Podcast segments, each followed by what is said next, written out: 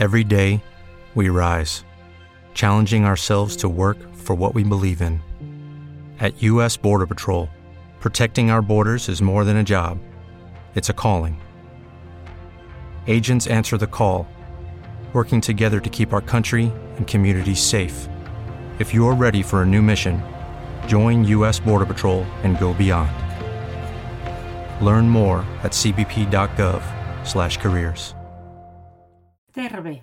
Hoy es miércoles 7 de junio del 2023. En Finlandia se celebra la onomástica de Suvi, que es un nombre de mujer que significa verano. Aunque también decimos Kesa, que también significa verano, pero Suvi es como más poético. Como aquí diríamos estío, ¿verdad? Hoy hay un montón de días mundiales, como de la inocuidad de los alimentos, los derechos de nacimiento, del corredor, del vencejo, de la concienciación del síndrome de Tourette. Ojo, es un síndrome donde hay que descartar la celiaquía y el Día Nacional del Donante de Órganos y Tejidos. Me quería centrar en lo del Día Mundial del Corredor, porque correr es una actividad que mucha gente quiere hacer, pero es muy difícil empezar. Yo una vez hice un maratón en Berlín, conseguí acabarlo, es verdad que tardé mucho, más de 5 horas, pero lo hice con un método que se llama el método Jeff Galloway, porque lo desarrolló Jeff Galloway y consiste en caminar y correr, y en el caso del maratón, por ejemplo, es caminar y correr desde el principio. En concreto, cuando lo hicimos, lo completamos de manera que desde eh, los primeros kilómetros corríamos 5 minutos y caminábamos un minuto, corríamos 5, caminábamos uno.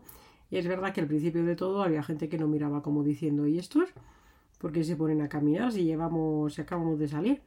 Pero de esta manera, cuando haces un maratón, cuando eres un corredor paquete, digamos, y tardas mucho en hacer el maratón, mmm, no repites continuamente el gesto de la carrera, que es además en un maratón en asfalto bastante lesivo. Y de hecho también así hicimos los entrenamientos largos, porque verdaderamente el maratón es duro, pero los entrenamientos del maratón también son duros.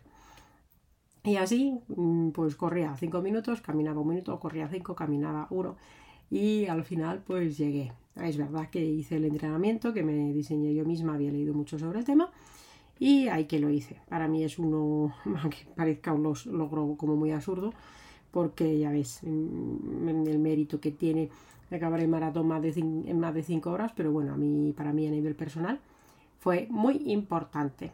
Eh, es verdad que me gusta correr, lo que pasa es que yo a nivel gestual de técnica de carrera tengo una movida que al final siempre acabo teniendo una lesión, un dolor y ya he probado de todo y bueno, podría hacer unos ejercicios concretos para evitar este problema que tiene que ver con una movida de la cadera. Pero al final, pues eh, nunca me pongo a ello y para volver a correr tendría que hacer esos ejercicios para el tema de la cadera y luego ya volver a correr. Pero en cualquier caso, si te quieres poner a correr, te recomiendo que empieces con algún programa muy progresivo.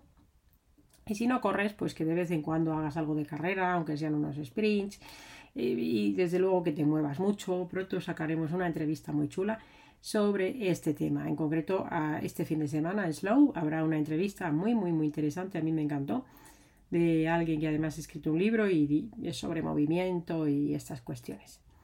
Y nada, no tengo mucho más que decir hoy. Sí que en el libro este de Diario para Estoicos de Ryan Holiday traen una, una frase de Séneca que dice así. Solemos decir que no estuvo en nuestra mano qué padres nos tocaban en suerte, que nos fueron dados al azar. Mas nos es posible nacer para nosotros a nuestro libre albedrío. Te deseo un día fantástico. Un abrazo.